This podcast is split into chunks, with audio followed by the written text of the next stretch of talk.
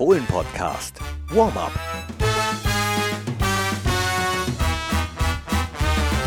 Hi und hallo, herzlich willkommen zum Fohlen-Podcast Warm-up. Und ihr habt es im Intro gehört, oder besser gesagt nicht gehört, Chris und Flo sind auch heute nicht live im Podcast vor Mikro, obwohl ja die kleine Serie der unbesiegten Spiele mit der Derby-Niederlage gerissen ist. Sie sind also nicht am Start, wollen weiterhin lieber den Fokus auf den Platz legen. Kann ich nachvollziehen, aber aus dem Grunde haben wir uns dann jetzt entschieden, das Intro anzupassen und werden euch dann aber hoffentlich trotzdem gut einstimmen auf die verbleibenden Spiele in dieser Saison und vor allem auf das Spiel beim SC Freiburg. Einstimmen, mitstimmen aus der Pressekonferenz. Außerdem habe ich auch noch kurz mit Steffen Korell gesprochen, unserem Leiter der Scouting-Abteilung, der ja selbst fünf Jahre für Freiburg gespielt hat. Der letzte Punktgewinn in Freiburg ist noch gar nicht so lange her. 2020 gab es ein 2 zu 2, damals die Torschützen Embolo und Player. Aber für den letzten Sieg im Breisgau muss man schon ein bisschen länger die Timeline runterscrollen.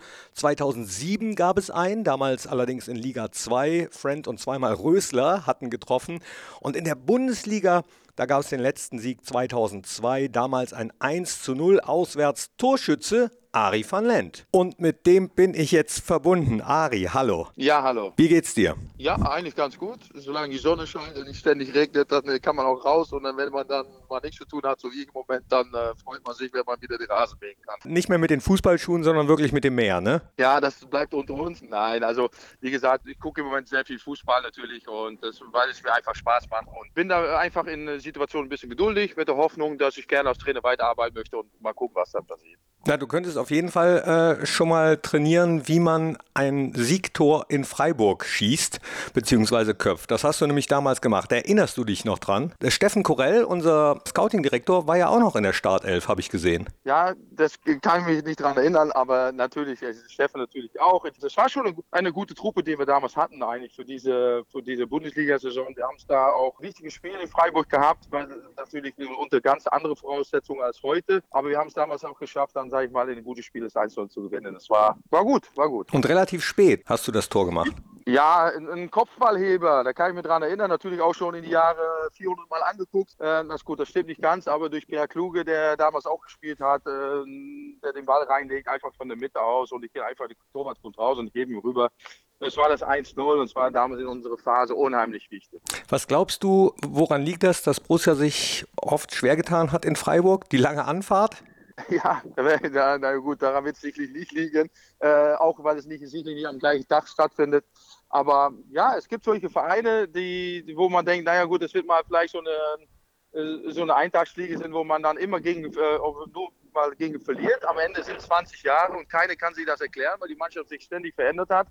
Aber sowas gibt's. Äh, der eine trifft ständig gegen Köln und weiß nicht warum und der andere gewinnt immer gegen Bayern, so wie die, im Moment die Gladbach auch. Also man kann es nicht erklären. Also eine Fahrt liegt es bestimmt nicht.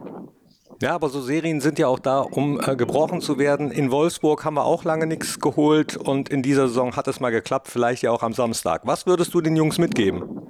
Ja, was ich dir mitgeben würde, dass sie einfach, ich finde, dass sie es äh, phasenweise in einem Spiel immer gut machen. Es leider ist immer nicht immer hinkriegen, das äh, über 90 Minuten zu machen. Ich, ich wundere mich immer, wenn ich ich habe viele Heimspiele gesehen, dass sie sehr oft Halbzeiten haben, wo ich gesagt habe, warum stehen die eigentlich überhaupt da unten? Und dann ist am Ende der zweiten Halbzeit, denke hm, man sieht es schon ein bisschen, warum dieses Jahr nicht funktioniert hat.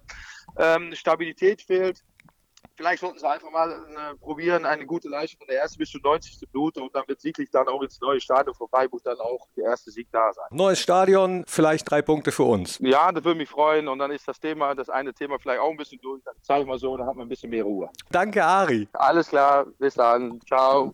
Ja, wollen wir hoffen, aber dafür ist natürlich eins wichtig, wurde in der Pressekonferenz mit Adi Hütter und Roland Wirkus nochmal deutlich. Ich glaube, es, das Wichtigste ist, es, es geht jetzt nicht immer nur um den Trainer, was er sehen will. Ich glaube, wir alle, die, die für Borussia Mönchengladbach arbeiten, möchten eine Mannschaft auf dem Platz sehen, die, die, die dementsprechende Leidenschaft auch nochmal zeigt, dass sie wirklich auch alles aus sich herausholen äh, möchte. Das, äh, was Roland auch gesagt hat, dass wir auch äh, rechnerisch äh, dann auch komplett sicher sind äh, und einfach eine Leistung, es geht mir immer um die Leistung und die hat jetzt am Wochenende überhaupt nicht gestimmt und äh, deswegen, das ist das, was wir alle sehen wollen, nicht nur der Trainer, sondern ich glaube, wir alle, die, die äh, da das Herz an, an Borussia Mönchengladbach hängt. Ja, recht hat er. Und so sehr auch Schmerz und Ärger über die Derby-Niederlage noch nicht vorüber sind.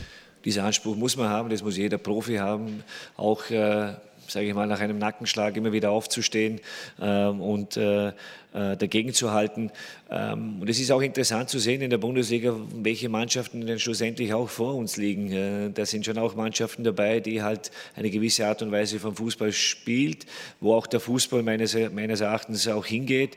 Wir wissen, dass wir ähm, am Wochenende ähm, ja, versagt haben äh, und die Leistung nicht gebracht haben. Das wissen wir alle. Nichtsdestotrotz haben wir am Wochenende gegen einen guten Gegner wieder die Chance, uns weit besser zu präsentieren und die restlichen vier Spiele dementsprechend auch zu gestalten. Wie Sie gestaltet werden, also mit welchem System, ob mit Dreier- oder Viererkette, auch diese Frage wird ja häufiger, zum Beispiel in sozialen Netzwerken, immer wieder gestellt ist aber eigentlich nicht so relevant, wenn die Grundtugenden vorhanden sind, sagte Adi Hütter. Ich glaube, äh, wir haben es äh, sowohl in der Dreierkette speziell, aber auch in der Viererkette gezeigt, dass wir es gut machen, weniger gut machen. Im Endeffekt geht, es auch immer um das, um das Gleiche. Wenn ich rück, zurückwärts laufen muss, dann muss ich rückwärts laufen.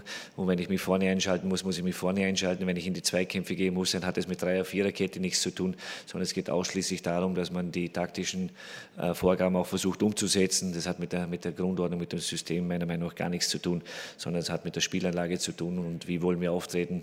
Und das ist das, was für mich äh, als Trainer entscheidend ist. Also eigentlich sollte es klar sein, aber wir sagen es nochmal, es gilt absolut dagegen zu halten. Im neuen Stadion des SC Freiburg, da sind wir ungeschlagen, um die Bilanz aber nicht nur auswärts, sondern auch insgesamt zu verbessern. 39 Spiele in der Bundesliga, 14 Mal gewann Freiburg, 13 Mal gab es ein Unentschieden, 12 Mal konnte Borussia den Platz als Sieger verlassen. Einmal davon 2002 mit Steffen Korell in der Startelf und deswegen habe ich mich noch mal kurz mit ihm unterhalten.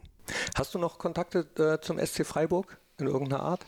Ich kriege immer noch die Stadionzeitung, weil das so ist, dass so als Ex-Spieler und als äh, jemand, der sich dann eben auch dafür interessiert, immer noch die Stadionzeitung bekommt. Ich habe noch ein, zwei Leute, die ich aus der Staff kenne. Ich habe mit dem Christian Streich immer mal wieder einen Kontakt. Also da, ist, da sind Verbindungen auch privat immer noch da, wenn man fünf Jahre da gespielt hat. Das war einfach eine schöne Zeit, keine Frage. Damals aber noch nicht in dem neuen Stadion, was Sie jetzt haben. Ja, auch da muss man sagen, Hut ab vor den Verantwortlichen. Ne? Also in, in der Corona-Zeit sowas durchzuziehen, ähm, dann eben auch eine Mannschaft ein Stück weit nicht nur zusammenzuhalten, sondern in der Breite zu verstärken zollt mir hohen Respekt ab. Also die Verantwortlichen sind da wirklich seit Jahren äh, toll am Arbeiten. Und es ist nicht nur Christian Streich, es ist Clemens Hartenmacher, es ist Jochen Seyer, es ist das Präsidium, das gute Arbeit macht. Und äh, das zeigt einfach, wenn man Zeit hat, wenn man äh, irgendwo eine Erwartungshaltung realistisch äh, proklamiert, dann kann man über harte Arbeit, kann man genau solche Erfolge erreichen. Das haben wir ja auch gesehen. Erwartungshaltung ähm, hatte auch Chris Kramer. Deswegen ist dieser Podcast nicht ganz ohne Chris. Im Fußball äh, spielt der Kopf häufig eine Rolle. Chris sagt, ja, wenn du immer im Kopf hattest, im alten Stadion, da konnte man nicht gewinnen, konnte man nicht gewinnen. Für uns gab es ja in Freiburg lange irgendwie nichts zu holen. Er war sich ganz sicher, dass wir im neuen Stadion gewinnen. Ja gut, also ich, ich rede jetzt heute auch nicht von gewinnen, weil das wäre ein bisschen ein bisschen anmaßen, aber ich würde schon gerne was holen und äh, ich, ich finde, da ist schon was dran. Natürlich, äh, genauso wie ein Torjäger äh, irgendwo in Bremen oder in Hoffenheim ein gutes Gefühl hat und meistens da trifft, kann man ja auch sagen, ein schlechtes Gefühl drehe ich rum, weil es ist ja ein komplett anderes Stadion. Also das, das sollte jetzt nicht unsere größte Hoffnung sein, wenn wir dahin fahren, aber das ist zumindest ein Aspekt, der auch eine Rolle spielt. Aber das Wichtigste ist, wir fahren dahin und es steht 0-0 und wir werden alles dafür tun, dass vielleicht mal diese Null wieder steht, so wie wir es in den letzten fünf Spielen ja schon oft äh, bewiesen haben. Also kurzum, es wird auch oder hauptsächlich auch um das Verteidigen gehen. Ja, das ist ja unser großes Thema. Ja, SC Freiburg Du hast dort gespielt als, ich habe mal auf transfermarkt.de geguckt, Libero. Jetzt ist die Frage, gibt es heutzutage noch Liberos? Also stelle ich mir manchmal die Frage, werden manche Sachen dann nicht einfach anders genannt? Genau. Das ist so. Also wenn ich meinem Sohn sage, Libero, ich war Libero, dann kennt er das Wort vielleicht im, im Zweifel gar nicht. Und so wird es wahrscheinlich der neuen Fußballgeneration auch gehen. Aber ähm, mit Einführung der Dreierkette, also wir haben ja jetzt in den letzten Jahren einfach auch äh, oftmals Systemumstellungen über Dreierkette. Und in dem Moment, wo der Mittlere mal rausschiebt und durchdeckt, oder wie auch immer man sich, äh, man sich staffelt in dieser Dreierkette, ja, dann äh, redet man von Absicherung und Libero ist nichts anderes. Damals war der Libero natürlich eher einer, der, der wenig Mannbezogenheit hatte, der eher die Absicherung komplett war und, und du hattest zwei Manndecker. Heute ist es eine Dreierkette, also jeder übernimmt den Mann, wenn er in seinen Raum kommt. Aber ähm, ich würde schon sagen, es gibt auch Ausprägungen, wo eben auch aufgrund von Spieler Profilen einer ähm, eher eine Art Libero ist und die anderen sind vielleicht, die, die bringen vielleicht ihre Stärken im 1 gegen 1 mehr ein. Dann gucken wir mal, welche Stärken wir einbringen. Am Samstag in Freiburg wirst du mitfahren? Klar. Klar. Hast du das Stadion eigentlich schon mal gesehen, das neue? Ich hatte eine Einladung für die Eröffnung und klar, hatte natürlich keine Zeit wie immer und deshalb freue ich mich, das neue Stadion zu sehen. Der einer, der sich vielleicht auch freut, weil er noch sehr viel Verbindungen hat, ist äh, Matze Ginter, hat auch mal bei Freiburg gespielt. Wir hatten mal äh, Vinci Griffo hier, der jetzt wieder bei Freiburg spielt. Ähm, jetzt fällt mir aktuell gar kein anderer mal ein, der auch mal für beide Vereine gespielt hat. Aber was glaubst du, vielleicht noch äh, kurz der Schlenker, kurz vor Schluss. Wo, woran liegt das, dass Vinci Griffo zum Beispiel, ähm, für den hat es bei Borussia nicht so richtig geklappt. Und dann hat er ja noch den Umweg über Hoffenheim genommen. Wie, wieso ist das so, dass man nicht nur in manchen Stadien besser spielt, sondern vielleicht auch bei manchen Vereinen besser spielt? Mhm. Also ich glaube schon, dass es entscheidend ist, dass sind wir nicht vorgefeilt, obwohl wir bestimmt einige gute Transfers gemacht haben, dass man auch zu einem bestimmten Zeitpunkt mit seinen Fähigkeiten, die man hat, zu einem Verein kommen muss, wo es passen muss, wo man ähm, auch eben vielleicht auch sich nicht gegen zwei Mann durchsetzen muss oder wo vielleicht die Konkurrenz auf der Position nicht so groß ist. Weil es, ich empfinde das natürlich schon so, dass du, dass ein Grifo wieder zu Freiburg zurückkommt und sicher einer der besten Fußballer ist, wo auch, sag mal, vielleicht ein Trainer nicht die Riesenauswahl hat, auf so einen zu verzichten. Man macht vielleicht ein paar mehr Kompromisse, man setzt auf die Stärken eines, eines Spielers, was man allerdings für bei Winche auch sagen muss, er hat sich sofort auch wieder in dieses, ähm, in dieses Kollektiv eingefügt und hat eben auch all die, äh, all die Sachen gemacht, die, die, dafür, die dafür wichtig sind, was, was diesen Fußball auch auszeichnet. Und äh, da hat er sich wieder voll drauf eingelassen, wusste, das ist vielleicht auch dann wieder meine meine letzte Chance, nochmal im Fußball äh, stattzufinden. Ah ja, spielt und, vielleicht auch eine Rolle, ne? Klar. Und das hat, das hat immer dann auch mit, mit Motivation zu tun. Ja, der Zeitpunkt, in dem man sich persönlich vielleicht auch äh, befindet als Spieler. Äh, also spielen so viele Faktoren eine Rolle. Mal gucken, wer sich in Freiburg wohlfühlt aus unserem Team. Ich bin sehr gespannt, wie es ausgehen wird. Wir tippen nicht.